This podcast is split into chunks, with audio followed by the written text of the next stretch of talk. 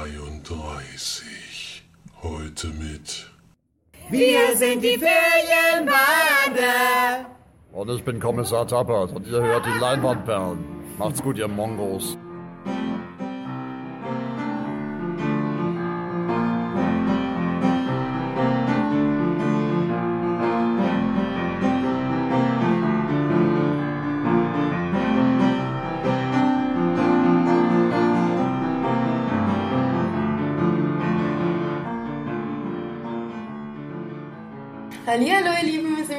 Die Leinwandperlen. Diesmal mit einem neuen Intro, das äh, werden wir aber später erklären und drauf eingehen, also bleibt dran. Ein bisschen Spannung aufbauen. Ähm, wie ihr vielleicht auch hört, haben wir wieder mal das Standmikro mit besserer Qualität jetzt wieder und sind wieder zusammengekommen. Vorweihnachtliche Zeit, dann muss die Familie auch mal wieder beieinander sein und gezwungenermaßen Advent feiern, weil wir gar keinen Bock aufeinander haben. Aber egal, das gehört sich ja so. Wir fangen wieder an. Filmstart fängt Felix an, hat äh, parat und vor sich aufgeschlagen und wird sie jetzt uns mal nennen. Ja, 10.12. sind wir jetzt schon. Also alles arbeitet sich auf den 17.12. hin, auch ich persönlich. so, auf ich ähm, schon auf Weihnachten. Nein, natürlich auf den 17.12. Für die, Mai, für die Filmfans ist ja der 17.12. eigentlich schon Weihnachten. Und äh, beginnen aber mit dem wohl größten Neustart, würde ich mal sagen, oder jedenfalls der, den, den einzigen, den ich jetzt mal kenne, nämlich Dark Blazes, äh, gefährliche Erinnerung. Das ist nämlich nach einem Buch von der Autorin, die auch das äh, schöne Buch Gone geschrieben hat, wo man den Film ganz gut bis äh, ja eigentlich alle ganz gut gefunden haben, jetzt nicht sehr gut, aber hat uns gefallen und der wurde auch schon woanders sehr gelobt. Deswegen hoffe ich mal, hoffe ich mal, dass ihr den am Montag in der Sneak habt. Und ich werde versuchen, nächste Woche zu schauen. Dann haben wir, für die Kleinen gibt's diesmal viel. Ist ja Vorweihnachtszeit, ist klar. Da gibt's eine neue Animationsverfilmung von Der kleine Prinz. Mhm. aber leider Till Schweiger, Matthias Schweighöfer die Stimme spricht. Ja, das ist schon irgendwie. Vor allem im Englischen spricht der Rachel McAdams das dann, und Chef Bridges, das ist wahrscheinlich schöner als das im, im Deutschen. Dann die jahrelang drauf gewartet, also alle, glaube ich.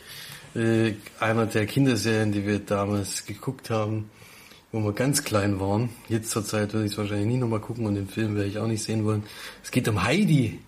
Die Dame kehrt zurück und jetzt in der Realverfilmung zum ersten Mal mit dem Urgroßvater, der von Bruno Ganz gespielt wird, auf der einsamen Hütte da oben mit ihrem Schäferkollegen, mit dem sie öfters abhängt. Keine Ahnung, worum es in dem Film geht. Ich habe noch nicht mal einen. Schäferkollegen. mit Peter. Mit Peter. Ziegenpeter. Ziegenpeter, genau.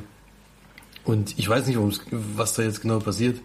Ist bestimmt eine total spannende Geschichte und für Kinder ganz toll.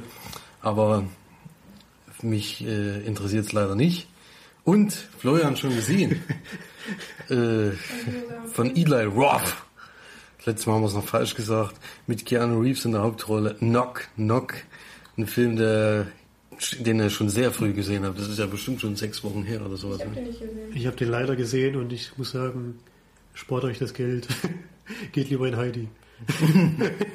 Hi. Ich hoffe auch die Musik ist noch dieselbe wie damals. Und ja, ansonsten noch äh, von bekannten Darstellern bestückter Film, von dem ich jetzt aber noch nichts gehört habe, ist Beide Sie. Von Angelina Jolie Pitt. Die hat jetzt wohl einen Doppelnamen inzwischen. Mit Brad Pitt, Brad Pitt in der Hauptrolle und Angelina Jolie Pitt auch. Und vor allen Dingen Melanie Laurent, die wir alle schätzen. Und nicht nur vom Aussehen her. Aber auch. Äh, aber auch. Und da geht es ja, um ja. ein Ehepärchen, was sich wohl äh, in den 70ern spielen. In Frankreich in den 70ern spielen und ja, Florian hatte noch irgendwas erzählt. Was hast du gesagt? Nee. So ein Ehepärchen, halt was ja, die, ein romantische, ja. romantisches Drama. Ja. Hatte aber bei Filmstarts nur 1,3. Die Pressekritik bis jetzt Filmstarts hat noch gar keine ja. abgegeben. Pre äh, Presse. Ich hoffe, das wird gehen. Und geht auch zwei Stunden, zwölf Minuten. Ja, das, das ist, auch schon ein ganz schönes Brett. Bei Angelina Jolie Filmen. Ja, die kann nicht so wahnsinnig kurze Filme drehen, das stimmt. Hat zwar erst eingemacht, aber Oder hat die vor Unbroken schon eingemacht? Weiß ich jetzt nicht. Ist Ist auch egal. Ja. Auf jeden Fall geht er lang. Der war auch schon lang am. Genau. Und Broken war auch lang. Ja. War aber, ein, war aber ein cooler Film. War aber auch echt gut gedreht. Also sie kann das auf jeden Fall gut. Also ich bin gespannt. Ich habe jetzt noch nichts davon gehört gehabt, bis ich jetzt das gelesen habe und ja, vielleicht Also für die Leihliste was. Ja von der, von der Drehart her sehr gut gefallen. Ja. Das weiß ich noch. Da waren dann eher die, da waren dann eher die Extras, die uns enttäuscht haben. Ja. 10.12., das waren dann die Neustarts für, für das Datum und ja, Gehen wir mal weiter. Gehen wir mal weiter. mal das Mikrofon mit, ähm, also buchstäblich, nicht buchstäblich, aber fast buchstäblich. Übertragenen Sinne. Ähm, metaphorisch an Flori weiter, der die Filmcharts bespricht. Platz 5, aber noch alles steht Kopf. Ich muss ablesen. Du musst vor allem ins Mikro dann sprechen. Platz 4, Bridge of Spies, der neue Steven Spielberg-Film. Der Tom Hanks. Platz 3, Hollow and Spot, der neue Pixar-Film. Pixar-Film, der aber wohl eher ein Kinderfilm ist, so wie es aussieht. Wissen, wissen wir ja nicht. Wir haben ja nur den Trailer gesehen. Ja, aber die ersten Besprechungen habe ich schon gehört. Die gehen auch sehr deutlich in die Richtung. Eher frühkindliches Alter. Platz 2 immer noch Spectre. Und Platz 1 weiterhin Tribute von Panem, Mockingjay Teil 2. Den wir ja auch noch besprechen heute. Genau, da waren wir nämlich im Kino ähm, und haben den gesehen, zu dritt sogar, beziehungsweise zu viert, aber die eine Person will nicht genannt. die dessen Name nicht genannt werden darf. und, aber vorher machen wir mit der Sneak äh, weiter, denn Florian und ich waren drinnen und haben gesehen, wie hieß der Film? Hab ich schon vergessen. Der Krampus. Krampus, genau, der, der Weihnachtshorror. Weihnachtshorror, also Horrorfilm. Und dann ein paar lustig, gruselige Szenen drin, ja. Aber wir hören mal rein, was wir dazu gesagt haben. Hallo und herzlich willkommen zu unserem Autotake nach der Sneak. Yay, wir haben es wieder geschafft. Wir sind mal wieder zusammengekommen. Zwar diesmal auch wieder mit anderem Handy, da das vorherige leider mir entwendet wurde. Freundlicherweise, beziehungsweise auch nicht. In mitgesprungenen Display wurde es trotzdem geklaut. Aber kann man nun mal leider nicht ändern. Man kann die Leute nur verfluchen. Passend zum Film heute, ja. Weil wir hatten heute den Film in der Sneak, ähm, der nennt sich Krampus, eine Universal-Produktion. Mich erstaunt hat, es waren echt große Produktionen dabei. Universal und Legendary, ne? Oder? Äh, ja. Adam Scott hat mitgespielt. Ähm, wie heißt sie? Hab ich vergessen. Tony. Wie? Toni Collette. Toni Collette, die kennt man aus. Hat die nicht in Desperate Housewives gespielt? Ich glaube, die war da die eine. Der Geist spricht wieder, man würde ihn wahrscheinlich nicht hören, aber egal, also auf jeden Fall kennt man sie, wenn man sie sieht. Sonst von halt viele Kinder und die eine aus Fargo von der ersten Staffel, die Polizistin, die da alles auf, aufklärt, die versucht aufzuklären ja, ein paar nette Gesichter entdeckt, entdeckt man, aber jetzt natürlich nicht die Creme de la Creme der Schauspielerschaft, aber das muss auch nicht sein bei dem Film. Denn worum geht's, lässt sich eigentlich ziemlich schnell äh, zusammenfassen. Eine Familie bekommt zu Weihnachten Besuch von ihrer anderen Hälfte der Familie, die aber ziemlich nervig und blöd ist. Und ein kleiner Junge wird dann quasi von seinen Cousinen gehänselt und den Brief, den er verfasst an Santa Claus, ähm, zerfetzt er dann in tausend Stücke und schmeißt ihn in den Wind, sodass die böse Figur des bösen Weihnachtsmanns, der Schatten des Weihnachtsmanns Krampus, ähm, dann die Familie und die, die, die Stadt da heimsucht und dann mit seinen Helferlein ja, versucht die Familie zu entführen und mit sich nach Hause zu nehmen. Ungefähr. Ähm, ja. War es eigentlich zu Inhaltsangabe? Ich glaube, mehr braucht man da nicht. Ähm, es gab viele sehr, sehr schöne und coole Ideen im Film, die leider ein bisschen zu selten ähm, genutzt wurden. Fand ich ein bisschen schade. Also, teilweise hätte ich Dinge doch ähm, mehr oder öfter mal gehört oder gesehen. Und ähm, dann gab es so einen Mittelteil, der war richtig schön gemacht. Das, das, da erzählt die Großmutter dann die Geschichte des Krampus. Und ähm, der war, wie nennt man das? Das ist ja nicht animiert, das ist ja, keine Ahnung, wie so, wie, so ein bisschen wie Max and Mary, falls jemand den Film kennt. Von der Art her, aber auch richtig schön gemacht. Und das, also das hat mir richtig, richtig gut gefallen. Also wenn der ganze Film so gewesen wäre, wäre es genau mein Ding gewesen.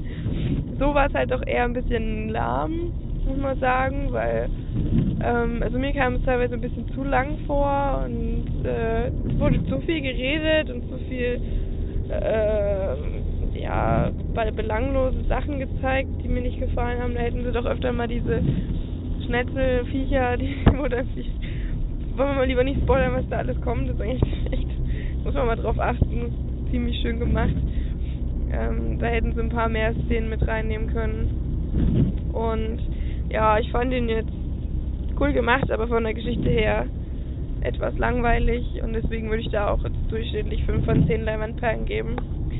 Gucken, was Flori sagt. Ja, die Geschichte an sich ist natürlich total kacke und was mich so ein bisschen gestört hat, waren halt, dass alle Charaktere wieder so Stereotypen waren. Der eine war jetzt der Arbeitswütige, die Mutter war die perfekte Hausfrau oder so und die, was waren das dann, Onkel und Tante, glaube ich, gell? Ja der Onkel war halt der super coole, der, also wirklich, seine nee, Kinder. Cool, also cool war der nicht, der war die Sportskanone, der, sein, der nur Jungs haben wollte und ähm ist echt traurig. Ich habe einfach gedacht, Hessen ist jetzt wirklich Mädchen. Ja. Weil die, naja, die sahen schon etwas maskulin aus. Sollten sie wahrscheinlich auch äh, von seinem kleinen, seinen kleinen Sohn, wie er den nachher noch aufgepimpt hat. Ja. und manche von den Effekten fand ich ziemlich gut gemacht. Auch die Animationen von den Viechern waren nicht schlecht. Für so ein, ich weiß nicht, was die für ein Budget hatten, aber bei den Produktionsfirmen hatten sie wahrscheinlich schon ein bisschen Geld. Aber bei der, bei der Geschichte hat es halt hinten und vorne gefehlt. Es war nicht, war nicht wirklich spannend und war halt auch total abstrus teilweise. Aber ich hätte genau die gleiche Wertung gegeben wie March, deswegen ich gebe auch 5 von 10. Gut, sehr schön.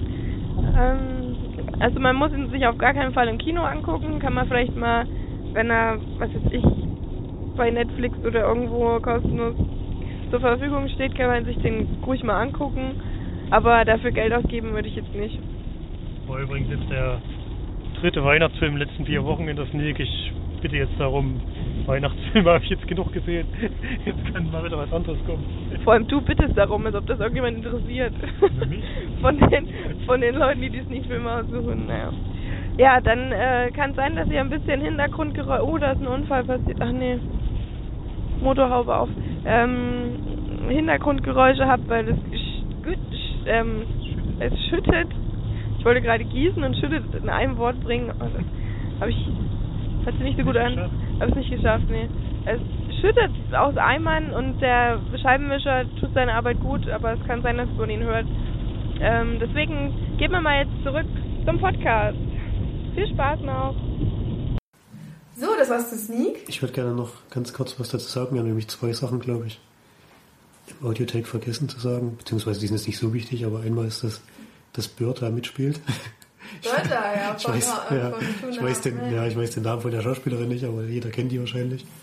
Und die, die hat auch so ein paar. alt geworden, ey. Also so, die ist ja sehr alt aus dem Film. Die hat halt so ein paar One-Liner gekriegt. Ich fand sie nicht alle lustig, aber es war okay. Was wir auch noch nicht gesagt haben, ist die Großmutter von denen spricht so einen bayerischen Dialekt. Und inzwischen habe ich auch rausgekriegt, warum. Bayerisch? Denn, ne, bayerisch oder österreichisch? Nee, ich glaube, das war so Nächstes aber mit Absicht, weil. Österreich oder Schweizer, Deutsch ja. war das. Bayerisch war das nicht.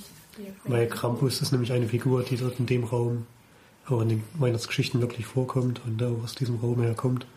Und deswegen soll die wahrscheinlich da eher Herkunft haben. So lächerlich, ey. Das, fand, das hat mich richtig gestört. Ja, es war auch ja, es war wirklich nervig. richtig nervig. Weil sprechen sie Deutsch. Also das, ich meine, sie können es ja nicht anders in der Übersetzung machen, aber die sprechen halt Deutsch und dann spricht sie halt österreichisches Deutsch oder so, was man halt versteht. Und dann muss aber einer immer die übersetzen. ja, der sagt das immer dann nochmal. Und sie haben, glaube ich, sogar Untertitel gemacht, ja, oder? Untertitel haben sie auch gemacht. Ja, also war es dreifach eigentlich sogar. Ja, sie wussten wahrscheinlich nicht, wie sie es am besten ja. lösen. Ne? Mhm. Naja. irgendwie eine andere Sprache sprechen. Aber dass sie das halt so eingebaut haben, weil halt die Figur daherkommt, das fand ich dann schon wieder schlüssiger. Ja, das im OV dann wahrscheinlich deutlich besser. Weil so hat es halt echt nur irgendwie genervt und war komisch. Gut, äh, das war's zu Sneak, würde ich sagen. Ähm, dann machen wir weiter mit den Filmen, den wir alle gesehen haben im Kino. Denn wir haben uns versammelt und geschl sind geschlossen in Mockingjay Teil 2 gegangen. Da haben wir uns, also ich hatte mich drauf gefreut, nochmal einen Tribune-Film im Fernsehen zu sehen. Wir sind ja eigentlich eine Freund der Reihe. Ähm, nur war ich ja bei Mockingjay Teil 1 ziemlich enttäuscht. Mir nicht so gut gefallen. Und deswegen hatte ich jetzt nicht die größten Erwartungen an Mockingjay Teil 2. Wir können aber kurz zusammenfassen, was es nur in dem Teil geht, worum es da geht. Und zwar, wollen wir das irgendwie zusammenhängen oder so? Oder? Das ist eigentlich relativ schnell zusammengefasst. Ähm, Es geht halt darum, dass also Peter war ja in dem vorherigen Teil entführt und entführt worden und gegen ähm, Katniss äh, So ein bisschen psychisch halt dahin gearbeitet, dass er dass, er- dass er Sehr sie halt aggressiv will. gegen- Hirnwäsche. Hirnwäsche gemacht, genau. Erinnert sich nicht mehr, was, was, was passiert ist. Hirnwäsche. Ah, ich wollte es mal so reinwerfen, so ein Hinweis. Ein kurzer Infoschnipsel, weil er ja gerade nicht aufs Wort gekommen ist. Also, Wir haben auch gar nicht danach gesucht.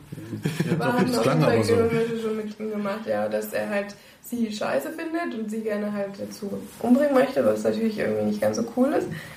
Und ähm, dann geht es eigentlich nur darum, dass sie dann natürlich diese, dieses, diesen Palast mit, mit Snow drin, möchten ihn dann halt stürmen, halt das Kapitol ähm, einnehmen und die, in die privaten Gemäuer von Snow eindringen und den dann stürzen.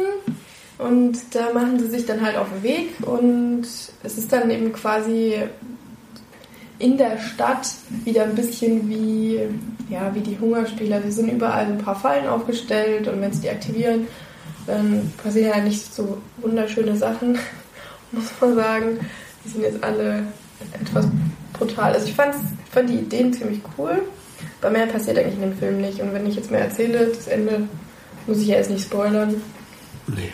Äh, passt eigentlich. Viel mehr passiert nicht im Film. Gut, wie wir ihn fanden. Also ich fand ihn ja, gut, hat mir gut gefallen. War jetzt halt nicht irgendwie herausragend. Ich fand die ersten beiden Teile doch schon deutlich besser.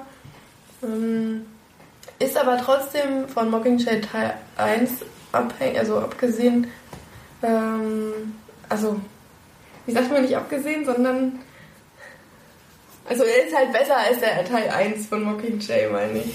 Also, ähm, ich habe heute Wortfindungsstörungen, das scheint. Ja, also hat mir, hat mir ganz gut gefallen. Ich fand die Ideen ziemlich cool. Ähm, ich habe die Länge auch nicht gemerkt im Film. Ich fand das Ende ein bisschen berechenbar. Es war jetzt nicht so ein, so ein Twist oder so am Ende.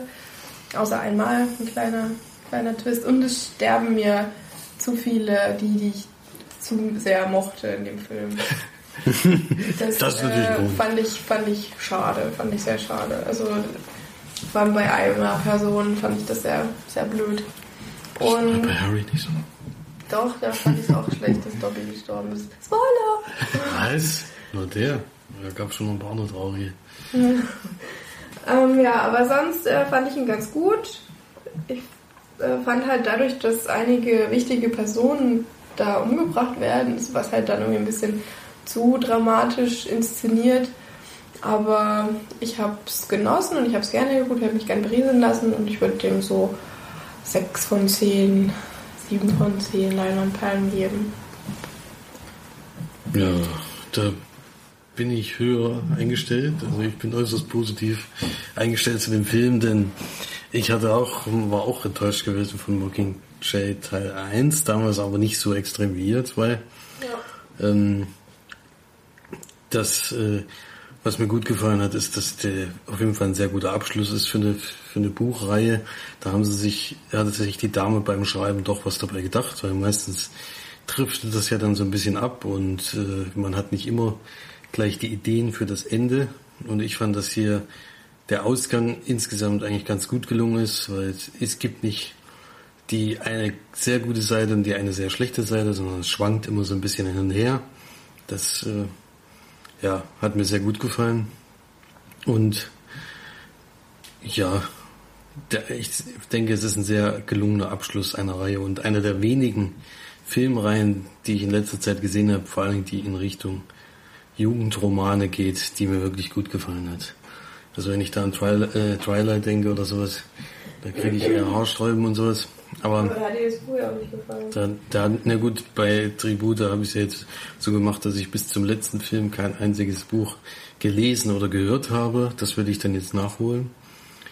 Aber bei Dings hatte ich die Bü- Bücher vorher gehört, fand ich schon schlecht und dann die Filme noch schlechter. Oder den ersten, ja, die anderen habe ich nicht geguckt. Äh, und ja, also ich finde, es ist ein sehr gelungener Film, äh, Bücherreihe und interessiert mich auf jeden Fall jetzt zum Weiterhören oder Weiterlesen. Bin dabei acht von zehn Leinwandperlen und die Reihe insgesamt möchte ich nochmal empfehlen, die sich auf jeden Fall mal anzugucken oder auch zu lesen. Ich finde ein interessantes Thema und eine gelungene Idee gewesen.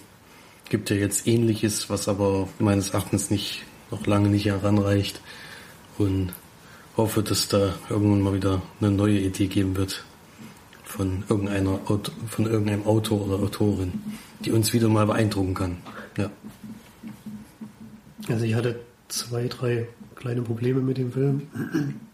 Das erste ist, der schließt ja eigentlich nahtlos an den vorherigen Teil an, macht aber eigentlich in den ersten Viertelstunde, 20 Minuten so ungefähr genau das gleiche, was der Teil vorher auch schon gemacht hatte.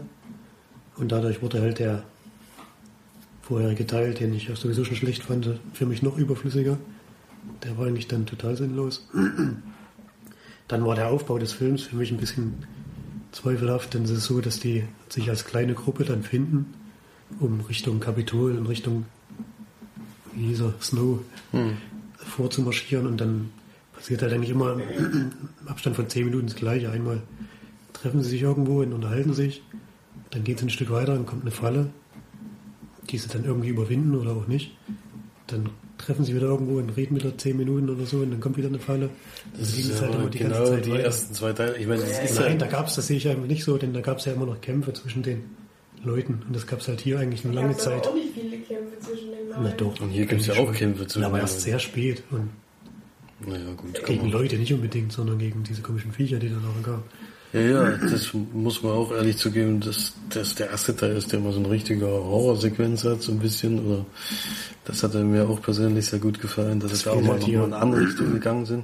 Hier ist halt wirklich eher so der Kampf von den Menschen gegen die Fallen, wie sie die überwinden. Und weniger Kämpfe gegen irgendwelche Leute. Und dann ist es noch so, dass der Twist, der in dem Film drin ist, haben wir, glaube ich, alle vorher gesehen, kann man schon so sagen. Ich weiß auch nicht, ob das ein Twist ist. Also ich Das verstehe. ich Es muss ja nicht jeder Film Wenn man oder war Szene haben, wenn die man nicht einschätzen kann, dann weiß man, was sie macht. Das, Nee, das meine ich nicht. Ich meine, dass das überhaupt so weit kommt. Das war jetzt für mich auch nicht unbedingt überraschend. ach so, naja, aber das, Das, das baut sich aber schon über die ganze Zeit eigentlich auf. Deswegen, Ja. ich fand das jetzt auch nicht überraschend. Das, äh, es kommt halt darauf an, ob, äh, ob man das wirklich als Twist ähm, sehen sollte oder nicht. Also, es gibt ja jetzt auch bei Harry Potter am Ende keinen Twist, wo man jetzt auch, das ändert alles nochmal. ja, Nee. Der, Oder, oder ist ja Sache. wurscht. Es gibt ja nicht bei jedem Film dann, oder Reihe, Das muss es ja auch nicht, aber was mir, halt, was mir gut gefallen hat, war, wie dieser Twist umgesetzt wurde. Das war für einen Film für Jugendliche schon ziemlich heftig, fand ich, wie sie es gelöst haben. ich Und- weiß halt immer, immer nicht, ob das jetzt ein Film für Jugendliche ist, weil irgendwie ist Ja, das doch schon. Das ist auf jeden Fall eine Jugendromanreihe, aber nicht Ja, ab, ab 5, sondern ab, ab 15 vielleicht. ja eben. So in die Richtung. Der ist aber auf jeden Fall ab 12. Ich meine, das ist jetzt nicht brutal inszeniert oder so, aber was passiert, ist halt schon heftig. Kann man schon so sagen. Ja, die Szene da in dem Dings, äh, ja, die ersten Teile sind sowieso schon, aber auch die Szene jetzt in diesem Kanalisation fand ich schon ordentlich.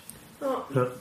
Was mir noch hm, nicht gefallen hat, war die letzte Szene im Film, die fand ich überflüssig. Es hätte mir besser gefallen, wenn sie eine Szene vorher den Cut gemacht hätten. Ja, so geht's mir auch. Das fand ich halt, das fand ich halt zu kitschig und irgendwie zu aufgesetzt. Das hat nämlich nicht zu dem, zu dem Film gepasst. Aber das. Es war nur ein ruhiger Ausklang am Ende. Ja, Ging ja vor allen Dingen drum, die Entscheidung äh, zwischen, es ist ja wie in allen Roman, es gibt immer eine Frau, die sich zwischen mehreren männlichen Personen ja vorher entscheidet. ja, sie hatte sich Ja. zum Glück schon vorher, aber es ist dann eigentlich nur nochmal zum Ausklang. Also das würde ich jetzt nicht ihm negativ ankreiden. Ich fand es war besserer Durchschnitt und gebe 6 von 10 Leinwandperlen. Was vielleicht noch zu erwähnen ist, was ganz cool ist, ist, dass äh, Philipp Simon Hoffmann doch noch ein paar Mal gezeigt wurde im Film, obwohl er ja schon lange, lange leider, leider verstorben ist. Ähm, zumindest lange nach dem Filmstart. Und dass man zwar teilweise schon sieht, dass er mal reingeschnitten wurde, also dass er da wahrscheinlich nicht mehr gelebt hat.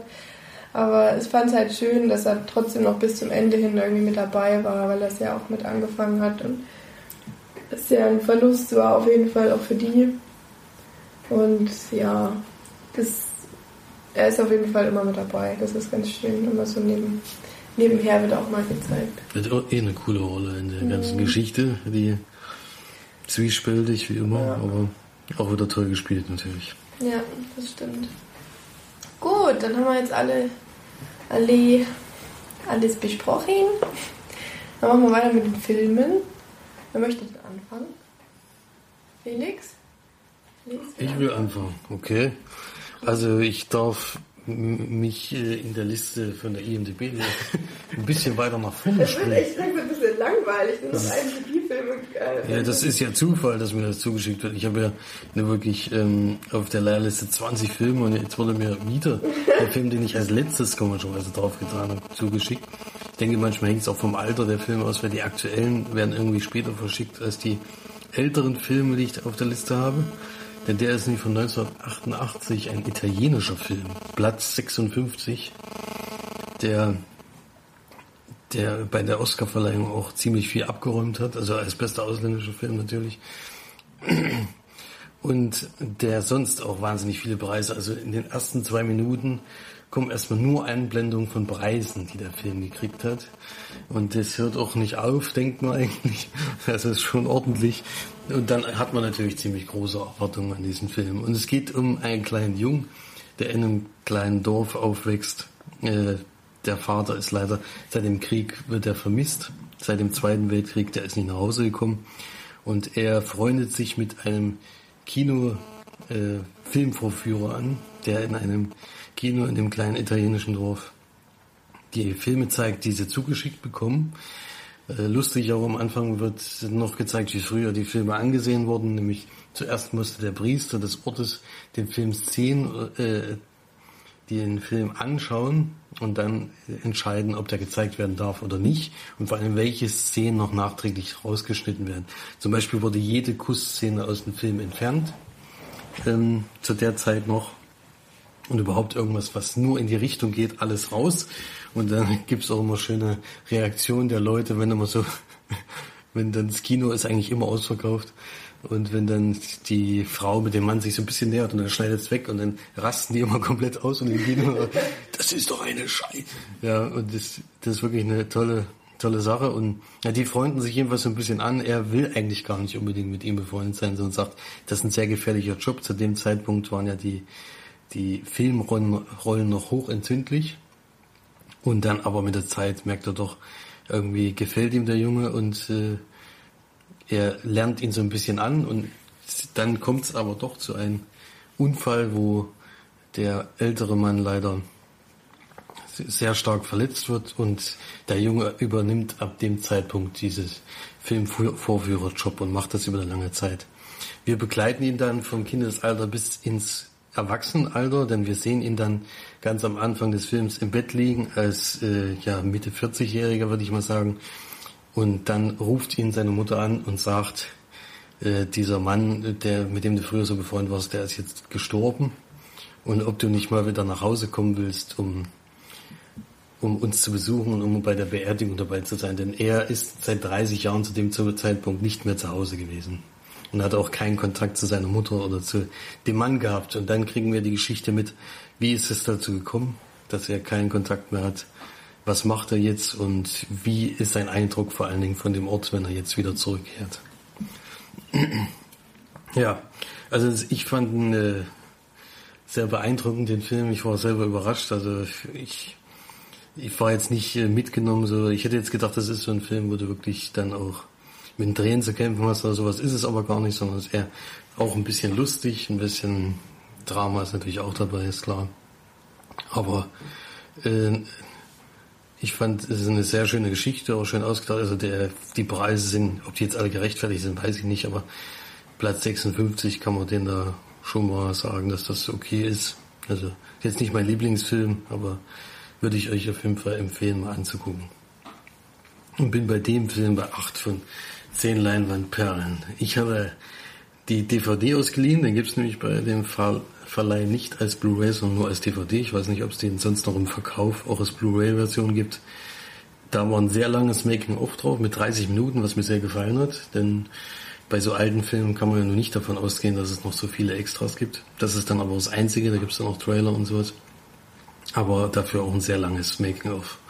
Also die DVD kann man sich ruhig mal holen, wenn man will. Oder ich denke mal, in einem Streaming-Service gibt es zwar zurzeit nicht, deswegen hatte ich ihn ja auf die Leihliste getan, aber der kann ja natürlich sein, dass der demnächst mal hinkommt. Ich weiß nicht, ob die noch alte Filme noch nachkaufen. Weiß ich nicht, aber es gibt ja, bei Watch Ever gibt es ja wie gesagt auch ein paar alte Filme. Und so ein preisgekrönter, äh, denke ich schon, dass der Chancen hat, auch wieder reinzukommen. Aber keine Ahnung. Die Leute gucken ja lieber die aktuellen Sachen. Gehen sie auch so. Wir haben ja wirklich, seit das IMDB-Spiel ist, fangen wir immer an, diese alten Filme zu gucken. Mhm. Sonst haben wir das ja vorher eigentlich auch nicht gemacht. Obwohl 1988 finde ich auch noch völlig okay. Ich habe auch die normale Version gesehen, die äh, 118 Minuten geht. Es gibt noch einen Director's Cut, der geht 168 Minuten. Also gleich mal 50 Minuten länger. Das ist schon hart. Die, die hatte ich aber gar nicht. Das sehe ich jetzt nur hier gerade. Mm, Das wäre mir dann, glaube ich, wirklich zu lang gewesen. Also das, die 118 Minuten sind schon ausreichend, denke ich, um die Geschichte zu erzählen. Ja. Jetzt als nächstes kommt dann bei mir Platz 59. Mal gucken, wann der mir dann zugesandt wird. Da geht's dann wieder ein bisschen in die Zeit zurück noch weiter. Was ist das für eine? Äh, die Wege, nee, Wege des Ruhms oder sowas mit Kirk Douglas in der Hauptrolle, Platz 59. Kirk Douglas? Der Vater von Michael Douglas ist dann der Hauptrolle, ja. Das ist ein Kriegsfilm, oder? Hm. Kenne ich auch noch nicht. 1959, glaube ich. Alter Schinken. Gut. Dann mache ich mal weiter mit meinem Film, den ich gesehen habe. Und zwar war das ein schöner Zufall, dass ich ihn sehen konnte. Viele werden jetzt sagen, was, du kennst den nicht oder kannst den nicht. Ähm, mache ich ja auch gerne. ähm, das war nämlich so, dass ich jetzt leider wieder ziemlich krank war und nachts sehr unruhig geschlafen habe und dann irgendwann aufgewacht bin, weil ich so ein bisschen schlecht Luft bekommen habe. Und dann bin ich immer hellwach und habe ich gedacht, mache ich mir mal irgendeinen so einen schönen, lockeren Film an, so nachts um drei. bin aufgewacht, habe mir angemacht und äh, war dann so begeistert, dass ich die ganze zwei Stunden komplett durchgeguckt habe und nicht müde geworden bin und den so toll fand, dass ich ihn jetzt unbedingt besprechen wollte. Und zwar rede ich von The Terminal auf Englisch und Terminal auf Deutsch, ohne The. Äh, ein Film in der Regie mit Steven, Spiel, Steven Spielberg und in der Hauptrolle ist Tom Hanks. Catherine Zeta-Jones spielt noch eine Nebenrolle und Stanley Tucci auch. Äh, die Besetzung heißt eigentlich schon mal was sehr, sehr Gutes. Ich habe mich auch also ich habe mich echt gewundert, dass ich den Film noch nicht kannte. So diese ganzen Schauspieler eingeblendet wurde, habe ich gedacht, Mensch, Marci, was ist dir entgangen, dass du den noch nicht gesehen hast? Und ja, es ist auf jeden Fall eine Komödie und auch hat ein paar dramatische Züge mit, würde ich sagen. Worum geht's? Es ist eigentlich eine ja, ziemlich lustige oder schöne Idee. Und zwar spielt Tom Hanks einen ja, ist ja einen russischen äh, Menschen, also er nennt sich Viktor Naworski. Der kommt aber aus, genau, wie hieß denn dieses ständig da, Mann? Wo der herkam? Ja, wo irgendwas mit K war das. Egal, auf jeden Fall kommt er aus irgendeinem Land in, in Russland. Und es ist so, dass er nach, nach New York fliegt und als er dann am Flughafen ankommt in New York, wird ihm dann eben von Stanley Tucci, der da so einen Überwächter über den Flughafen spielt, mh, wird ihm dann eben gesagt, dass in seinem Heimatland ein Putsch ausgebrochen ist, dass die Regierung gestürzt wurde, dass quasi sein Heimatland nicht mehr existiert, zumindest nicht mehr so, wie, es, wie er es gekannt hatte. Also dadurch da keine Staatsangehörigkeit hat, in den USA keine Staatsangehörigkeit hat und äh, dann quasi heimatlos ist und er keinen, äh, dadurch, dass er eben keine Staatsangehörigkeit hat, hatte er eben keinen Antrag auf Asyl stellen dürfen und auch wäre auch kein Flüchtling. Und ja, deswegen darf Tom Hanks den Terminal, also den Flughafen, nicht verlassen. Wenn er quasi die, durch die Türen gehen würde und auf der eben auf amerikanischem Boden stehen würde, dann könnte man ihn quasi verhaften wegen, ja, wie sagt man denn dazu? Illegaler Einwanderer oder so. Illegaler Ja, Einwanderer. wäre halt quasi illegal auf Ja. ähm, Amerikanischen Boden. Genau. Und dann ist es eben so, dass Tom Hanks quasi auf diesen Flughafen einzieht, so einen verglassenen Gate, 68 glaube ich, äh, findet und sich dort irgendwie so sein Bett baut und seine, seine Heimat und wirklich die komplette Zeit dann auf dem Flughafen verbringt. Und das insgesamt neun Monate oder so. Oder sogar noch länger. So, auf jeden Fall war es, war es eine sehr, sehr lange Zeit. Und er lernt dann halt auch so, so ein bisschen Englisch und versucht sich dann da zu kommunizieren mit den Leuten, weil er halt eben natürlich gebrochen spricht. Er auch, also was auch der deutsche Synchronsprecher von Tom Hanks wirklich total gut macht, fand ich. Also es war nicht irgendwie nervig oder so, was man ja doch schnell hinkriegt bei solchen Akzenten, aber das hat er sehr gut gemacht und äh, es ist eben so, dass er dann diese Stewardess, äh, Catherine Zeta-Jones kennenlernt und sie dann auch so ein bisschen umwirbt, dass halt so eine kleine Liebesgeschichte noch mit dabei ist, die aber auch nicht äh, hochtrabend oder, oder übertrieben ist in dem Film. Und ja, es sind ganz viele unterschiedliche Geschichten drinne mit äh, dem Personal dort freundet er sich an und es gibt halt ganz viele unterschiedliche Charaktere, die total schön geschrieben sind und richtig schöne, schön äh, nachvollziehbar sind und ganz tolle kleine Anekdoten aus dem Leben sind da mit dabei, die mir sehr gut gefallen haben und das ist auch ein Film, der hat mich von der ersten Minute an total mitgenommen. Also so richtig, ich konnte da mich total versinken in diesem, in diesem Film. Das fand ich richtig, richtig gut. Also sobald halt zum Beispiel Tom Hanks durch diesen Flughafen rennt und dann irgendwie im, im Fernseher sieht, dass in seinem Land eben gerade Krieg herrscht und äh, dieses Parlament gestürzt wurde und bla bla, da ist er ja eben total fertig und ist traurig und äh, da, da habe ich dann total mitgefiebert in dem Film. Es hat auch so gut gespielt, dass ich dann war mir die, die Hauptperson so sympathisch,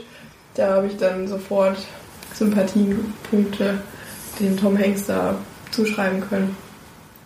Was auch lustig ist, ist, dass ich Stanley Tucci eigentlich total mag. Und in dem Film ist er mir so unglaublich unsympathisch und so, ich hasse diesen Typen ich, das war wirklich dabei so purer Hass, den ich empfunden habe für diese Person. Ähm, was mir bei Stanley Tucci ehrlich gesagt noch nie passiert ist. was ich den eigentlich ziemlich cool finde. Und ja, das war eigentlich, also das, da merkt man eben, dass das Drehbuch wirklich sehr, sehr gut geschrieben ist. Und ganz viele richtig schöne, lustige und auch dramatische Szenen sind in dem Film. Und kann ich nur empfehlen, ganz warm jedem ans Herz legen, den Film zu schauen, wenn er den noch nicht kennt. Also ich weiß nicht, ob ihm jedem so gut gefällt wie mir, aber ich war so begeistert. Ich weiß gar nicht, weiß gar nicht warum. Also das Gesamtpaket war eigentlich war wirklich super gut und sehr, sehr gute Schauspieler, sehr, sehr gutes Drehbuch. Und ich kann es echt nur jedem ans Herz legen. Und ich gebe dem Film 9 von 10 Leinwandperlen. Also ein sehr gelungener, gelungener Film. Ja. Habt ihr den? Also bei euch ist es schon länger her, deswegen könnt ihr dazu ja nichts sagen. Ne? Und nun vielleicht noch, dass es nach einer wahren Begebenheit ist, das hast du glaube ich noch nicht gesagt. Ja, stimmt, das habe ich Was vergessen. die Sache noch ein bisschen interessanter und auch äh, ja, erstaunlicher macht auf jeden Mhm. Fall. Das ist eben, das kann man sich so schlecht vorstellen, weil der Stanley Tucci will natürlich dann auch, dass der halt dann von seinem Flughafen verschwindet, weil er auch irgendwie befördert werden will und dann will er nicht, dass er ihm da dazwischen kommt. Und äh, dann sagt er halt auch zu ihm hier, du kannst jetzt, du ja, ich schicke hier die Wachen für dich weg, dann kannst du rausgehen. Und dann wollten die ihn natürlich vorne vor dem Flughafen dann verhaften. Und das hat er irgendwie, wollte er erst machen, also der Viktor. und äh, stand dann so kurz davor, durch die Tür zu gehen und dann macht das doch nicht. Und das, das dass wirklich jemand so gemacht hat und dass der, dass der nicht einfach rausgegangen ist und dann wirklich so lange dem Flughafen gelebt hat, ist äh, eigentlich echt erstaunlich. Also da, das war richtig cool. Richtig cool. Hat mich sehr begeistert. Müssen wir wieder gucken, weil ich habe, bei mir ist auch so lange her, ich traue mir auch keine Bewertung mehr abzugeben. Ja, also ich will den äh, gerne den Eltern zu Weihnachten schenken, wahrscheinlich. Einen von denen. Vielleicht äh, können wir dann immer wieder zusammen gucken. Also, ist auch ein schöner Familienfilm auf jeden Fall. Man kann viel lachen. Hat echt, echt coole Ideen im Film.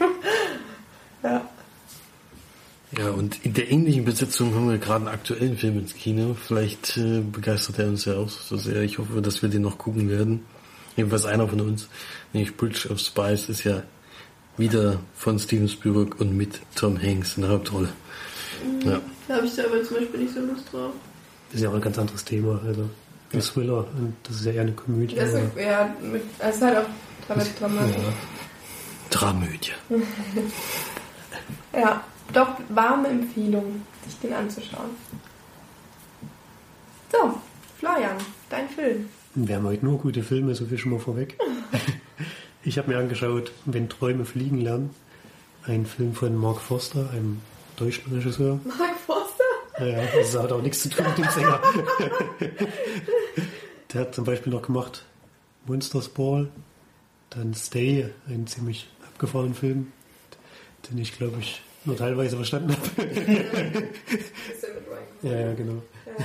Der auf, mehreren Ebenen, der auf mehreren Ebenen spielt, wenn ich das noch richtig weiß. Mhm. Und auch, Schlecht, ey. Fand ich richtig schlimm. naja, naja gut. Das ist glaube ich einer von Vincents Lieblingsfilmen. Hat er genannt mit. Und ein Quantum Trost, der uns allen nicht gefallen hat, also ein Bund, der uns nicht gefallen hat. Und es geht um, jetzt ist leider hier mein Handy ausgegangen. Aber du wirst ja die Geschichte auch wieder noch wissen. Ja, ich wollte nur den Namen. Aber es, es geht um James Matthew Barry, ähm, ein Theater, ne, Autor, Autor, ja, Autor für Theater, ja, Stücke. Der wird gespielt von Johnny Depp. Und am Anfang des Films wird gerade so ein Stück von ihm uraufgeführt und er ist total aufgeregt und guckt immer, wie, wie das beim Publikum ankommt und es läuft eigentlich die ganze Zeit relativ scheiße. es gibt null Reaktionen aus dem Publikum irgendwie positiv oder so. Und das Stück wird dann auch von der Presse ziemlich verrissen. Und das finde ich ziemlich krass, dass es dann auch eigentlich direkt abgesetzt wird, wenn ich das richtig mitbekommen habe. Das war halt ein Scheißstück. Anscheinend schon, ja. Man sieht ja nicht viel davon, aber was man gesehen hat, war nicht so überragend. Und dann ähm, hat er noch so ein kurzes, das ist jetzt eigentlich das ist nicht so wichtig, aber er hat noch so ein kurzes Gespräch mit seinem Theater. Direktor ist das wahrscheinlich. Der wird gespielt von Dustin Hoffmann. Der leider nur eine ganz kleine Rolle in dem Film hat, aber, Mini-Rolle. ja, aber macht das auch ganz gut. Und dann macht er sich halt daran, ein neues Stück zu schreiben. Dafür geht er immer in den Park, um dort halt, wahrscheinlich sind da die Arbeitsbedingungen am besten oder so, und trifft dann dort aber auf eine Familie mit einer alleinstehenden Mutter, die wird gespielt von Kate Winslet, mit vier Kindern, ja, vier Söhne, genau, mit denen er sich dann so ein bisschen anfreundet und mit denen er auch an, ja doch vier, Sicher? Drei. Ich glaube drei. Der Peter und dann hat er den großen Bruder und den kleinen noch, ne? nagelt mich jetzt nicht drauf fest. Egal, drei oder vier, egal. Ähm, auf jeden Fall freunden die sich so ein bisschen an und die machen auch Quatsch miteinander und spielen so ein bisschen Geschichten nach und sowas und er erzählt ihnen Geschichten oder so. Und die Beziehung zwischen denen wird halt immer enger. Da muss man noch dazu sagen, dass er verheiratet ist eigentlich, aber seine Ehe ist sehr schwierig. Die sind auch wahrscheinlich schon seit längerer, seit längerer Zeit wohnen die auch in zwei also nebeneinander liegenden Zimmern. Oder vielleicht war es auch damals so üblich, das weiß ich jetzt nicht. Man kann ich mir nicht vorstellen. Und Ja, Komm musst halt. dazu sagen, dass das nicht in der heutigen Zeit spielt. ja, ich weiß jetzt nicht genau, wann das spielt. Kann ich. Ich weiß nicht, wann das Stück geschrieben wurde. Denn durch die Begegnung mit der Familie und die Beziehung, die sie zueinander aufbauen, kommt er halt die Idee, ein Kinderstück zu schreiben. Und zwar schreibt der Peter Pan, das ganz bekannte Theaterstück. Und ähm, 1903. jetzt haben wir es. also schon ganz schön lange her. Und da waren natürlich die Gegebenheiten noch ein bisschen anders als heute. Und dadurch, dass er aber jetzt so viel Zeit mit dieser Familie verbringt, kommt er halt ziemlich ins Gerede. Obwohl da jetzt, ich glaube, den ganzen, obwohl es ist ein Spoiler. Also auf jeden Fall ist es nicht so, dass die jetzt sofort zusammen sind oder so, er und Kate Winslet, sondern die verstehen sich einfach nur gut und er verbringt auch die meiste Zeit eher mit den Kindern als mit, mit der Mutter. Gerade. Mit Kate, genau. Und ja, viel mehr wird jetzt noch gar nicht verraten zu dem Film. Es gibt ein paar dramatische ähm, Elemente, aber die sind jetzt nicht so äh, schlimm, finde ich. Also mir hat der Film sehr, sehr gut gefallen. Das liegt vor allem an der Stimmung des Films, die Fantasie, die in dem Film ausgestrahlt wird, schöne Musik, ähm, ein sehr gutes Drehbuch, finde ich. Die Schauspieler haben mir sehr gut gefallen. Und vor allem die, halt wie, wie die Personen miteinander, miteinander umgehen. Das ist einfach sehr warmherzig und sehr schön erzählt. Und der Film ist, obwohl es irgendwie auch eine Liebesgeschichte ist, eigentlich fast komplett kitschfrei. Was ich sehr angenehm finde, was man heutzutage nicht mehr oft hat. Und ist für mich einer der besten Filme, die ich dieses Jahr gesehen habe. Und ich gebe dem 9 von 10 Leinwandperlen. Ich habe auch seit, ich glaube, seit Das Leben ist schön, habe ich nicht mehr geweint bei einem Film. Und hier war es mal wieder soweit. ich kann jetzt die Stelle nicht verraten, weil es ziemlich zum Schluss ist. Das wäre ein Spoiler, aber sehr, sehr schön und sehr, sehr, vor allem rührend fand ich. Ich fand es jetzt nicht so sehr traurig, sondern eher rührend, was mir schon sehr nahe gegangen ist. Ich habe ihn dann gleich weiterempfohlen, den gibt es bei Netflix auf jeden Fall. Woanders weiß ich jetzt nicht. Da habe ich ihn gesehen und Marge hat ihn dann auch geguckt. Hm, Mal ich sehen, was die sagt. direkt, direkt danach, nachdem du gesagt hast, dass du da weinen musstest, habe ich gedacht, das muss ich mir angucken.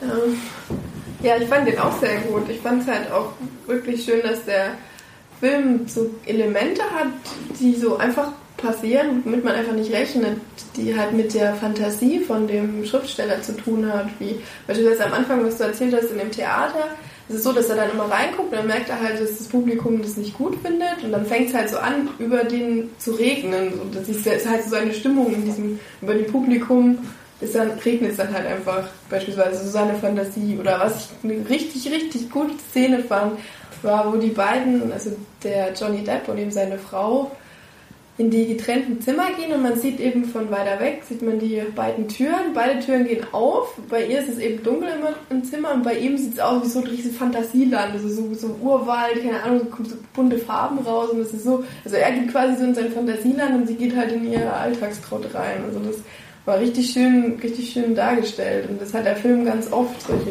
richtig guten Szenen und auch wenn er die, die Geschichten mit den Kindern spielt, sind die eben wirklich schön nachgespielt worden und richtig schön inszeniert. Die, also das ist sehr, sehr, sehr fantasievoll, der Film. Das hat mir wirklich super gut gefallen. Also war echt, hat mir auch allgemein der Film war sehr schön. Ich fand nicht, dass er eigentlich kitschfrei war, sondern ich fand ihn 100% kitschfrei. Auch am Ende ähm, fand ich jetzt, dass da eigentlich gar nichts Kitschiges war. Es ist halt teilweise traurig und teilweise passieren eben Sachen, die man auch erwartet, aber die sind eben nicht kitschig. Und gerade weil auch eben Johnny Depp und Kate Winslet nicht so eine riesen Romanze dann anfangen und es dann total hochdramatisiert wird, finde ich eben, das passt super gut zu dem Film und ist halt einfach wunderschön erzählt und ist alles drum und dran. War wirklich ein gelungener Film. Also mich hat er nicht zu den Tränen gerührt, aber vielleicht bin ich nicht ganz so in dem Film versunken wie Flori. Aber hat mir auf jeden Fall auch sehr gut gefallen. Ich würde auch 8 von 10 Leinwandperlen geben. Ich war, muss sagen, dass ich von Johnny Depp in letzter Zeit wirklich in vielen Filmen relativ enttäuscht war, beziehungsweise hat, mir halt einfach nicht gefallen, auch was für Filme er halt, er halt gemacht hat. Und das war seit langem mal wieder eine le- schauspielerische Leistung die, von ihm, die man wirklich würdigen kann, wo er einfach sehr, sehr toll spielt, auch im Zusammenspiel mit Kate Winslet. Das war 2004, also das ist auch schon elf Jahre Ja, her. ist schon ein bisschen her, aber selbst in dem Zeitraum fallen mir jetzt keine zehn Johnny Depp-Filme ein, die mir wirklich gut gefallen haben. Waren vielleicht mal 10. Oder fünf, egal. In elf Jahren 10, 10 Filme gemacht. Stunden habe ich. Will ich was sehen? Wenn Träume die fliegen lernen, ja, hab ich nicht gesehen. Nein. Dann wird's mal Zeit. Warum reagierst du so? Weil ich überlegt habe, äh, ich kenne nämlich auch einen Film, der klingt von der Art her genauso, der heißt aber anders und jetzt weiß ich, Wahrscheinlich das heißt der Finding Neverland, das ist nämlich der Originaltitel. Nee. nee, da geht's, äh, ist die Geschichte ähnlich, aber da kommt kein, ich hatte mich nur am Anfang gewundert, wo er das mit diesen Theaterstücke gesagt hat. Da hab ich gesagt, das war doch da gar nicht in dem Film drin und jetzt inzwischen ist mir auch eingefallen, dass das ein anderer Film ist, der aber auch Peter Pan als Thema hat. Das Schöne ist, dass bei dem Film ja Johnny Depp ähm, nicht nur das Stück schreibt, sondern dass er von den Kindern ja inspiriert wird, dieses Stück zu schreiben. Also dass die, dass er quasi die, die Hauptfigur nennt er ja auch nach einem der Kinder, nach dem besonderen Kind. Also einer der Kinder ist eben ein bisschen, bisschen erwachsener. Zumindest möchte er es sein, weil er eben die gerade erst den Vater verloren haben und er wird auch von einem Kind gespielt. Ich weiß leider nicht, wie es heißt was wirklich super gut spielt. Also da haben sie ihn richtig gut besetzt, den kennt man auch. Das Kind äh, ist noch in anderen Filmen mit dabei. Ich weiß es leider echt nicht, wie der heißt. Kann ich nochmal schnell gucken, oder Chloe? Ja, aber ich weiß jetzt nicht, ob ihr den nächsten kennt. So, Nochmal Peter. Freddie Highmore. Freddie Highmore. Ich Hat finde er ja, auf jeden Fall sehr gut gemacht. Ich finde auf jeden Fall, dass Disney, ähm, ich finde es immer sehr gut, dass die auch mal so Ableger machen und nicht nur die üblichen Disney-Filme von, von, ist ja nicht nur hier wie bei Peter Pan so ein kleiner Ableger, sondern es gibt ja auch Saving Mr. Banks, was auch in die Richtung geht, wo es halt um einen anderen Film, ist Peter Pan, das hat was mit Disney zu tun. Das ist mir da jetzt nicht falsch. Ja, aber die ja, es gibt eine Peter, von- also die Lizenz, Disney. Lizenz Ich denke liegt auch ja. bei, bei Disney. Denke ich auch, So. die meisten, die Filme davor und so sind ja alle von, ich denke, Also auch diese Disney verfilmt worden, Ja, also die ja. Zeichentricks und so. Ja. Denke ich mir, Also das ist jetzt kein Buch, was äh, es ist ein angekauftes Buch, aber das andere von Saving Mr. Banks ist ja auch eine externe Geschichte, ist die Walt Disney damals unbedingt haben wollte. ja. Und ich denke, dass der Film auch von Disney gemacht wurde hier. Das ist toll. Glaube ich nicht. Bin ich mir jetzt auch nicht hundertprozentig sicher. Nee, ich, Also ich habe, glaube ich, es war, mm, ich glaube, es war kam kein Und da Disney kannst du mal gucken, ob das steht es, glaube ich. Aber Produktionsfirma. Ja. Produktion? Es gibt auf jeden Fall ja hier, die, gab ja dieses Jahr wieder einen Film, der das Thema hat, äh, wo der ja monstermäßig gefloppt ist und der auch im Trailer schon katastrophal aussah. Also Pan äh, ist einfach nur- Kann man so die Vorgeschichte. Äh, also ja, das ist es ja. Man kann es mit dem Film überhaupt nicht vergleichen. Ich finde halt diese, wo es auch mal um die Autoren selbst geht von Geschichten, sind halt wirklich interessant. Und Es muss ja nicht immer nur die Geschichte selbst sein, die tausendmal neu verfilmt wird. Ja, war auf jeden Fall interessant. War eine schöne Idee. Sehr, sehr schöne Idee. Ja. Gut. Ähm, Florian, hattest du eigentlich in der letzten Folge Black Mirror gesprochen? nee. Das, Das können wir ja jetzt noch schnell machen. Wir haben nämlich äh, Flori, Bori und ich haben äh, Black Mirror zu Ende geguckt, was ich ja am Anfang erzählt hatte mal, ist schon ein bisschen länger her, was Erik mir empfohlen hatte zu schauen. Und äh, da habe ich ja Florian angesprochen und eigentlich auch Felix, aber der hat es noch nicht gemacht. Der hat ja kein Netflix. Die zu gucken. Ach so. Das ist, glaube ich, Netflix Ja, wir könnten eigentlich oder? mal Sharing machen. Das, da Ja. gibt es auch so einen Gast-Account. Kannst du ja haben. Müssen wir mal machen. Ähm, Ich will halt nicht zwei haben, weil das eine ist schon so unfassbar viel, da komme ich schon nicht hinterher. Und dann noch Netflix, die haben Ja, auch aber tausend Netflix tolle ist halt Serien. viel besser aufgebaut, finde ich. Als Naja gut, Als darüber kann man sich streiten. Also ich bin ja schon seit Jahren bei Amazon unterwegs und inzwischen habe ich mich so dran gewöhnt, dass mich das überhaupt nicht stört. Aber ja, egal. Auf jeden Fall mal zurück zu Black Mirror kommen. Black Mirror. ähm, Gibt es auch noch ein Black Mirror hatte ich ja schon ein bisschen was erzählt. Das sind immer unterschiedliche Episoden. Felix setzt sich gerade wie so ein kleiner Bub und hört interessiert zu. ähm, da geht es ja eben, es ist also immer sehr, sehr ähm, gesellschaftskritisch. Es geht meistens um irgendwelche Science-Fiction-Themen, die ja, was damit zu tun haben, was die Technik so mit uns anstellt, mit uns Menschen, mit der Gesellschaft an sich. Und äh, sind eben in jeder Folge andere Schauspieler, anderes Setting, anderes Drehbuch. Ich glaube sogar andere Regisseur immer mal wieder. Äh, ja. Jetzt zu den, der Staffeln. Also ich, wir haben ja jetzt zwei Staffeln plus eine Weihnachtsfolge. Oh. Äh, Die Weihnachtsfolge. die Weihnachtsfolge, ja. Und ich muss sagen, dass mir haben beide Staffeln sehr gut gefallen. In beiden Staffeln gibt es Folgen, die ich nicht so gut fand, die ich nicht so stark fand wie andere. Es gibt aber in jeweils einer Staffel immer eine Folge, die mich extrem mitgenommen hat. Das war eben bei der Staffel 1, was ich schon mal gesagt habe, die Episode 2. Und bei Staffel 2 war es, glaube ich, auch Episode 2 oder 3. Auf jeden Fall das mit der Frau, mit der dunklen Frau, also die glaube ich, so afroamerikanisch oder so ein bisschen. Ja, die hat mich auch sehr, sehr mitgenommen. Ich weiß leider nicht den Titel. Ich habe ihn auf OV geguckt. Äh, Flori hat es äh, in Übersetzung geguckt, das war echt auch ganz interessant. Mir hat es in OV sehr, sehr gut gefallen, weil halt auch der britische Akzent, der ist immer so schön eklig. Vor allem, wenn dann irgendwelche Höherstehenden mit jemandem sprechen, die sprechen immer so schön von oben herab. Regnet in die Nase. Weil, ja, das fand ich sehr, sehr gut. Also das ganze Setting, die ganzen Ideen, die in diesen Folgen drin sind, die sind wirklich Wahnsinn.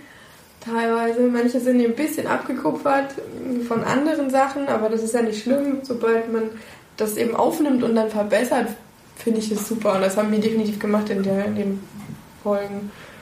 Ähm, die Weihnachtsfolge war auch super gut. Die Weihnachtsfolge ist der Wahnsinn.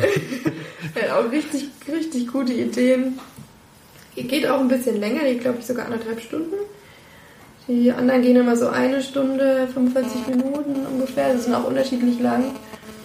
Ja, also es gibt teilweise Folgen, die ein bisschen schwächer sind. Die mit Waldo fand ich zum Beispiel nicht so gut. Und äh, aber die kann man sich trotzdem angucken, das tut es nicht weh, die zu sehen. Aber es ist, ja klar, es kann nicht jede Folge überragend sein. ja.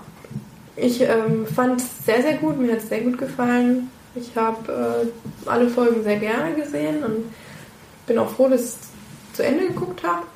Und hoffe, es gibt vielleicht bald wieder ein paar neue Folgen. Obwohl ich mir echt nicht vorstellen kann, was die sich jetzt noch für Ideen überlegen. Das.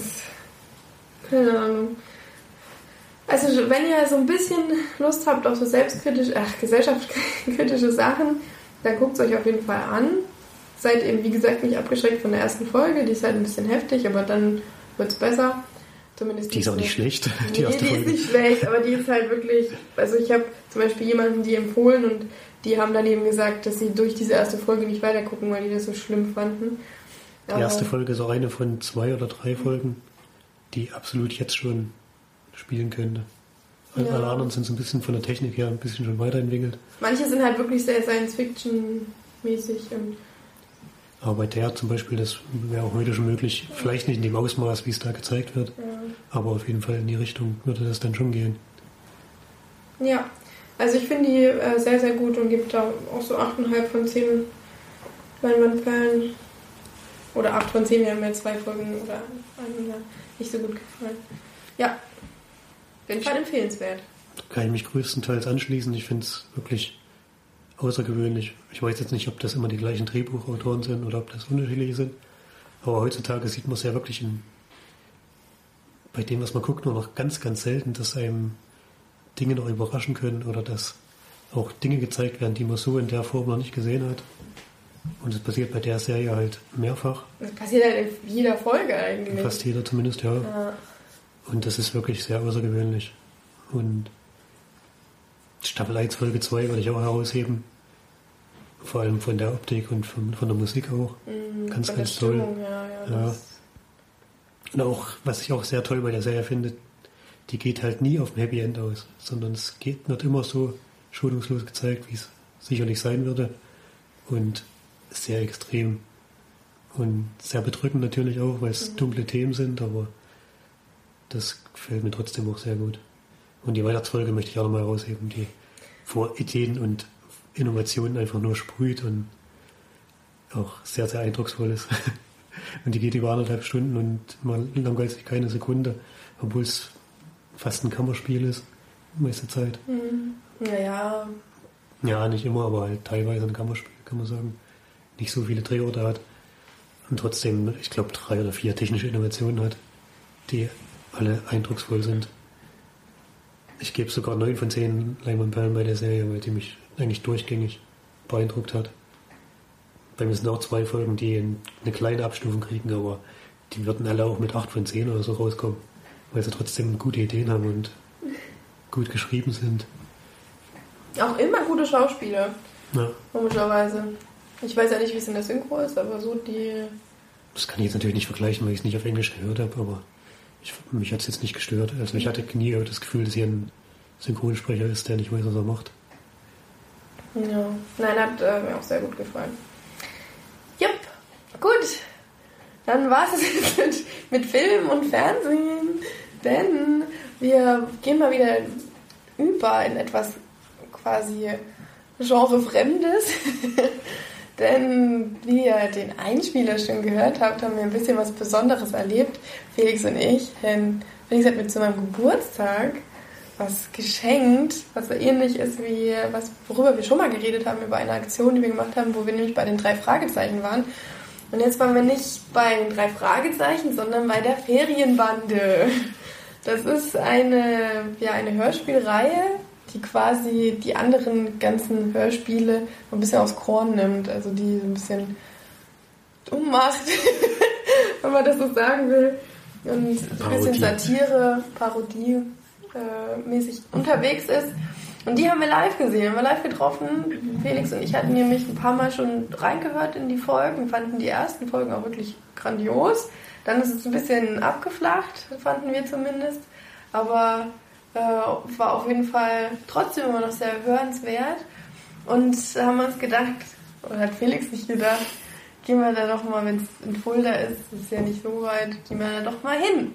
Und wir haben es zum Glück, haben wir es auch echt gemacht. Ich war leider krank, aber habe mich aufgerafft und wir sind hingefahren und es hat sich so gelohnt. es war wirklich einer der lustigsten Abende, die wir jemals hatten, glaube ich. In unserem ganzen Leben. Das stimmt allerdings, ja. Und ja, es war wirklich sehr, sehr Worum schön ging's? zu. Worum ging es? Ja, wollen wir das so sagen? Nein, nee, ich würde sagen, unsere Geschichte selbst würde ich nicht sagen. Ähm, Ja, also, wir können vielleicht sagen, es, gibt, es heißt halt, die Ferienbande sticht ins See und sie spielt halt auf einer Kreuzfahrt und da passieren halt verschiedene Morde, passieren sogar mehrere Morde, was ja in ja- Hörspielen total untypisch ist. ein Kinderhörspielen vor allem. Also, es ist eigentlich genau das Gegenteil von Kinderhörspielen, weil die Morde sind jetzt auch nicht immer so freundlich, wie die ablaufen. Die sind Man hört auch gerne mal brutal. rein. So die Mord Motorsägen äh, Gemetzel hört man dann auch mal zu. Das ist echt Also cool. das ist in jeder Hinsicht ein bisschen grenzwertig. Also äh, von den Morden her, aber auch von den äh, anderen Sachen, dass die Babsi, die äh, von der eingespielt wird, ja genau das Gegenteil von Gabi ist, die ja monogam lebt und Babsi ist genau das Gegenteil davon. Ja.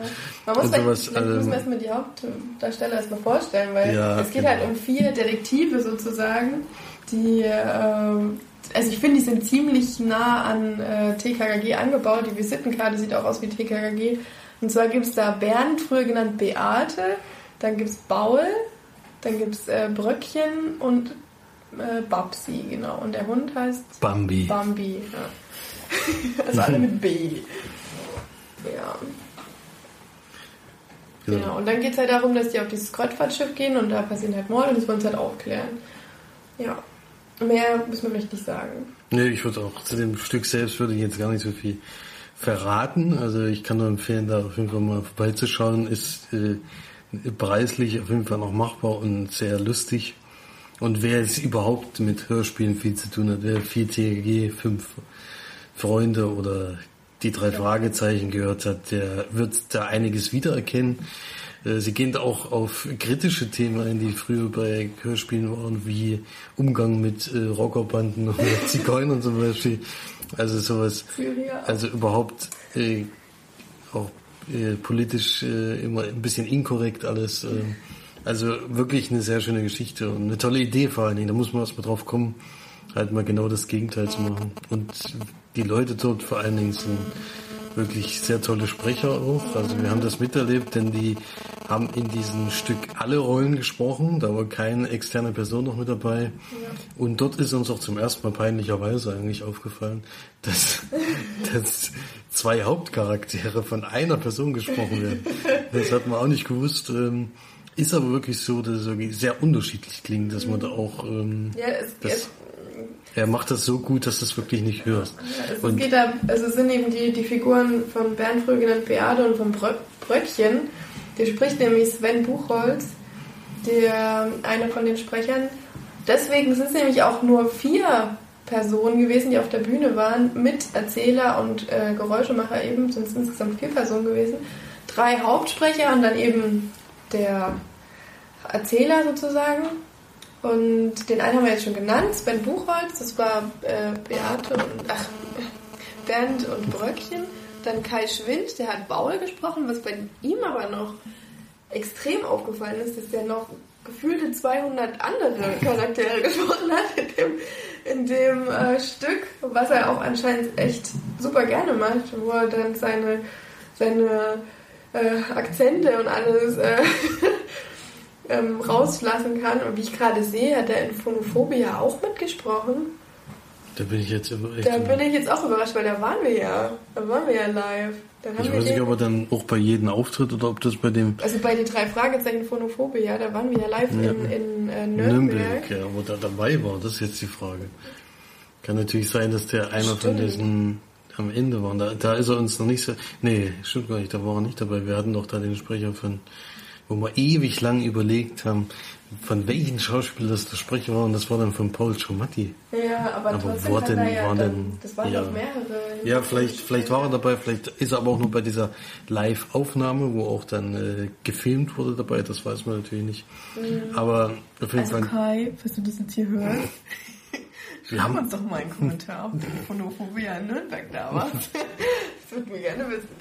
Also auf jeden Fall ein ganz, ganz toller Sprecher. Ich bin Ja, echt richtig, überrascht. Äh, von Frau zu Mann, alles, alles parat.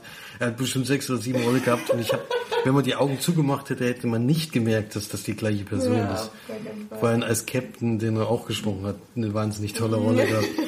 ähm, ja, sehr schön. Ja, ähm, das war eben Kai Schwind und dann Sven Und Kai Bucher. Schwind, muss man vielleicht noch kurz sagen, ist auch einer, der die Folgen mitschreibt mit äh, der, Genau. mit der Regisseurin zusammen. Also die machen immer diese Drehbücher zu diesen Filmbanden, Hörspielen.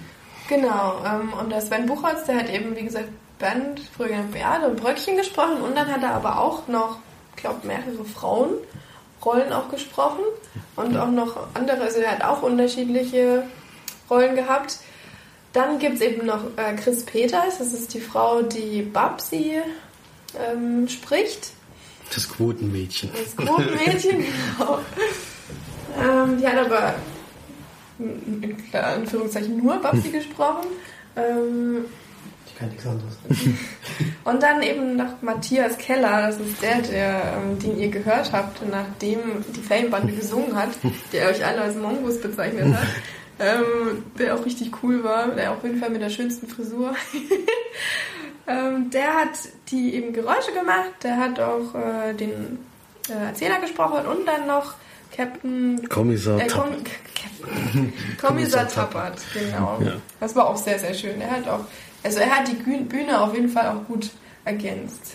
Noch Ein schönes Lied gesungen. Schönes Lied, ein richtig schönes Lied gesungen am Ja. Ende, wo alle, wo ich mittanzen wollte und alle aber sitzen geblieben sind leider. Ja, es war alles in allem ein richtig, richtig schöner Abend. Es hat wirklich Spaß gemacht. Wir müssen sagen, dass es auch noch mit zwei anderen im Publikum zu tun hat, dass es so Spaß gemacht hat, weil da nämlich zwei etwas besondere Leute waren. Einer davon war männlich und hat dann immer in jeglichen Situationen hat er immer, ach du fuck, geschrien. Und Also er hat laut kommentiert. na super, also wirklich komplett laut, so dass dann auch ähm, je länger er das auch mal gemacht hat, am Anfang hat es alle ein bisschen genervt und je, länger der Abend gedauert hat, desto lauter wurden die Lache nach seinen Einrufen und desto mehr hat der Saal auch gekrölt. Und vor allem am Ende hin, eben, was Felix auch so toll fand, dass dann vorne die Sprecher teilweise auch mitlachen mussten. Und das, Ja, man hat gemerkt, dass die dann auch nicht mehr so ganz ernst bleiben Ja. konnten. Das ist wirklich so immer weiter gestiegen, die, die Lacher durch den, durch den Mann und am Ende hat selbst die auf der Bühne nicht mehr so das Lachen zurückhalten können. Ja. Das war natürlich Das eine war- sehr schöne Sache. Aber sie haben auch sehr gut darauf reagiert und man muss Ja. sagen, äh, wenn man abgelenkt wird, kann das ja dann auch dazu führen, dass man sich mal verhaspelt oder sowas. Mhm. Selbst bei dem sehr lauten Reinrufen, was wahrscheinlich nach draußen die Leute gehört haben, ähm, haben sie immer noch, äh, sind sie immer noch in ihrer Rolle geblieben. Nur eine Szene gab es mal, wo der Text dementsprechend gepasst hat, Ja. dass dann doch mal kurz unterbrochen werden musste, weil es sehr laut loslagen und aber auch eine ganz tolle Szene. Also es hat einfach alles gepasst. Schöner Abend und äh, was für Zuhörer oder für uns jetzt selbst auch immer ganz, ganz wichtig ist, ist natürlich der Kontakt zu den Leuten und es ist selbst wenn es jetzt noch so eine kleinere Geschichte ist wie die Ferienbande, die vielleicht noch nicht so bekannt sind, ist es für die Leute, die hinkommen, einfach unglaublich viel wert. Wenn die Leute am Ende von der Bühne kommen und sich persönlich um die Leute noch kümmern, die da waren Sich vor allem auch Zeit nehmen. und Zeit nehmen und nicht äh, sich. toll. Ihr werdet es ja dann auf der Facebook-Seite sehen. Es gibt auch ein ganz tolles Foto, was wir gemacht haben mit der Super Ferienbande. Und, und natürlich den Einsprecher haben sie noch gemacht, auch sehr gerne gemacht. Also waren total begeistert, dass wir sie Mhm. gefragt haben und sowas. Sowas ist natürlich immer ganz toll. waren Also, auch sehr interessiert, auch an dem, was wir machen, Ja. obwohl wir ja auch noch ganz klein sind. Und ähm, wir haben ja noch eine kleine, kleine Hoffnung, dass vielleicht einer von denen sich mal erbarmt, bei uns mit dem Podcast zu kommen. Aber das Special werden wir, werden wir gucken. Das müssen, äh, werden wir jetzt dann sehen, ob sowas überhaupt möglich ist, ob die sowas überhaupt machen dürfen und so. Das weiß man ja alles nicht. Und ob sie überhaupt Lust drauf haben. Das ist ja auch nicht schlimm, wenn nicht. Aber Und im nächsten Ferienbande, also falls ihr das jetzt hört, Ferienbande, würde ich gern im nächsten Hörspiel würde ich gerne Leiche spielen. Ja, das war auf jeden Fall ein sehr gelungener Abend. Vor allem das ähm, Ende hat uns wirklich sehr, sehr gut gefallen, dass ihr, oder dass die Fanbande sich dann eben da wirklich Zeit genommen hat. Wer weiß, ob die das überhaupt hört. Natürlich. Und ja, dass äh, auch unser Plakat von allen signiert wurde und dann ein Foto gemacht wurde und dann wirklich noch ein Einsprecher entstanden ist. Und übrigens, das schiefe Singen ist mit Absicht. Für alle, die es nicht wissen, Genau. Nicht, dass ihr denkt, "Hä, die können ja gar nicht singen. wie wir am Ende gemerkt haben, sie können singen. Sie können singen, ja. War auf jeden Fall ein sehr schöner Abend, kann ich auch nur empfehlen. Alle, die sowas mögen, sowas mal live erleben wollen, das vor allem mal sehen wollen, wie sowas funktioniert. Das ist schon, schon sehr, sehr interessant, auch für mich. Ich finde es ja alles wirklich total faszinierend, wer auch sowas, sowas kann. Ich bewundere solche Menschen. Und äh, das dann noch live zu sehen, ist halt immer wieder was ganz Besonderes. Also wer für nicht so viel Geld und trotzdem einen tollen Abend äh, das mal erleben will, dann würde ich dem das auch wärmstens ans Herz legen. Also ich finde, sie haben auch auf jeden Fall verdient, dass man sie unterstützt, weil sie ja auch tolle Ideen haben und ja, das auch wirklich mit Herzblut machen. Man merkt das einfach, die hängen da sehr dran. Ja. Ist auch äh, jetzt vorbei, diese kurze Tour. Es war nämlich nur eine ein Woche Promo-Tour. Die richtige Tour beginnt erst 2016 und da werden sie auch in ganz Deutschland unterwegs sein, denke ich. Und da kann man dann auf jeden Fall mal reingucken, ob das auch in eurer Stadt mal ist. Äh, Genau. Auf jeden Fall sich mal die Zeit nehmen und da hingucken und Spaß Lohnt haben. sich. Ja, lohnt sich. Gut, dann würde ich mal sagen, war's das jetzt mit unserem Podcast. Äh, und ja, hat Spaß gemacht. Ich fand es schön mal wieder mit euch zusammen. Wir sind ja auch super. Wir sind super gut. Hast du noch eine Frage? Ich habe, äh, weiß nicht, was ich jetzt fragen soll. Was wünscht ihr euch zu Weihnachten? Wenn ihr einen Hund hättet, welcher Name? Toilettenpapier. ähm, nee, Frage habe ich heute mal nicht. Ich habe äh, mich darauf nicht vorbereitet. Ähm, aber Aber du könntest hier noch die letzte Frage vielleicht noch beantworten, die ich gestellt habe. Ähm, bei welchem Remake-Film würdest du denn sagen, war das Remake besser als das Original? Star Wars. oh Gott, nein, nein, nein. Das wäre jetzt schlecht. Das wäre auch kein ja, ich Remake. weiß, das ist auch nur Spaß. Das ist aber das Original und das Remake. Ja, Jason oder so ist halt schon mal bedeutend Das ist besser. kein. Doch, das erste, das Freitag der den- 13. wurde zum Beispiel Freitag der noch mal- 13. Der ist ein Remake- 13. Der 13. ist ein Remake von, von Dings. Ja, das stimmt. Und das könnte man bei Freddy, glaube ich, auch fast sagen. Ne? Das Nightmare on Elm Nightmare on Street Elm Street ist ja auch hat uns auch ganz gut gefallen. Halloween gibt es auch ein Remake. Ja, also die Horrorfilme, die alten, die Remakes sind halt schon besser als die. Also die neuen sind schon besser als die alten. Das- Ja, aber auch nicht überall. Ne? Ist, aber in den beiden Fällen stimmt das ja. Ja. Da Was hattet ihr gesagt? ich hatte äh. Evil Dead, hatte ich gesagt, unter anderem. Ja, Deported. Departed. Carrie ist eigentlich auch ein guter. Nee, Carrie fand ich schlechter als das Original. Echt? Ja, fand ich auch. Also da war ich ein bisschen enttäuscht. dadurch, dass da auch Der war sehr Chloe. Dings mitspielt. Mhm. Ja, Ja, nee, ich würde mal so Jason und sowas sagen. das ist auch eine gute, gute Wahl. Ja, da muss man dazu sagen, dass die alten Filme natürlich ja, es ist halt nicht. auch optisch nicht Ja, so. aber deswegen ist es ja auch ein gutes Remake. Also Mhm. die Geschichte variiert natürlich jetzt nicht wirklich. Ja, ich finde auch immer noch. Ich finde aber nicht, dass, dass äh, da das von der Technik abhängt zum Beispiel. Mhm. Manchmal ist ja auch die damals so schlecht gewesen, die Technik, dass man dann das Remake besser findet. Wie vielleicht äh, der Tag, an dem die Erde stillstand, habe ich zum Beispiel auch mal das Original ge- gesehen. Das ist für 1950, das schwarz-weiß und da kommen irgendwelche Plastikfiguren, die da langlaufen. Das ist natürlich nicht mehr zu vergleichen mit dem heutigen Film. Aber da ist ja der neue Film auch schlecht. Ähm, deswegen kann man da jetzt nicht sagen, das Remake ist, aber jetzt mal so als Beispiel, da ist es technisch abhängig. Bei Jason oder bei, bei Freddy würde ich jetzt sagen, hat es nichts mit der Technik zu tun, sondern von der Machart, die uns da in den neueren Fällen besser gefallen hat. Filmen. Gut, ja, dann verabschieden wir uns jetzt, würde ich sagen. Bis zum nächsten Mal. Vielen Dank fürs Zuhören. Ich hoffe, euch hat es gefallen. Kommentiert ruhig mal, wir freuen uns immer. Und bis zum nächsten Mal. Tschüss. Tschüss. Tschüss.